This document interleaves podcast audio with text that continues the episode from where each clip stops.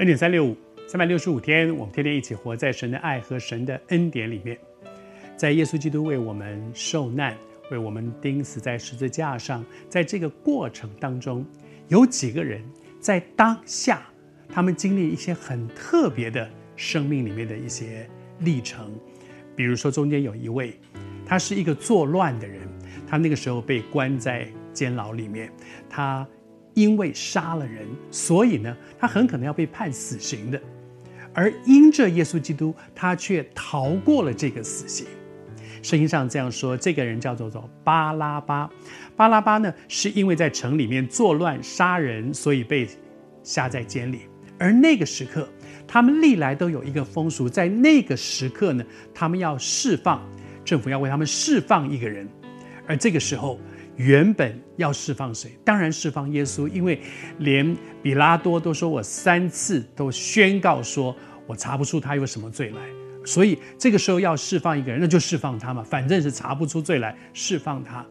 但是当时在耶路撒冷的那些人，其实让人让人看到这一段，心里面是很心痛的哈。那些人是谁？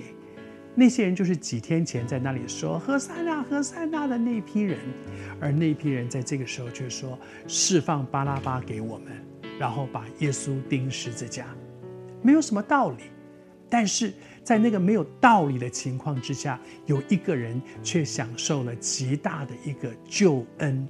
那个救恩就是巴拉巴他所享受的。他原本是应该该死该亡的。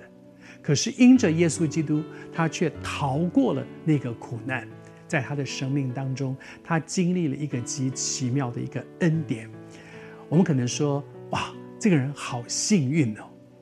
耶稣为我们钉死在十字架上，他预表的就是他为每一个世上的每一个人，为你为我，我们这些人在我们的生命当中都有许许多多我明明知道不对，但是我一直去做的事。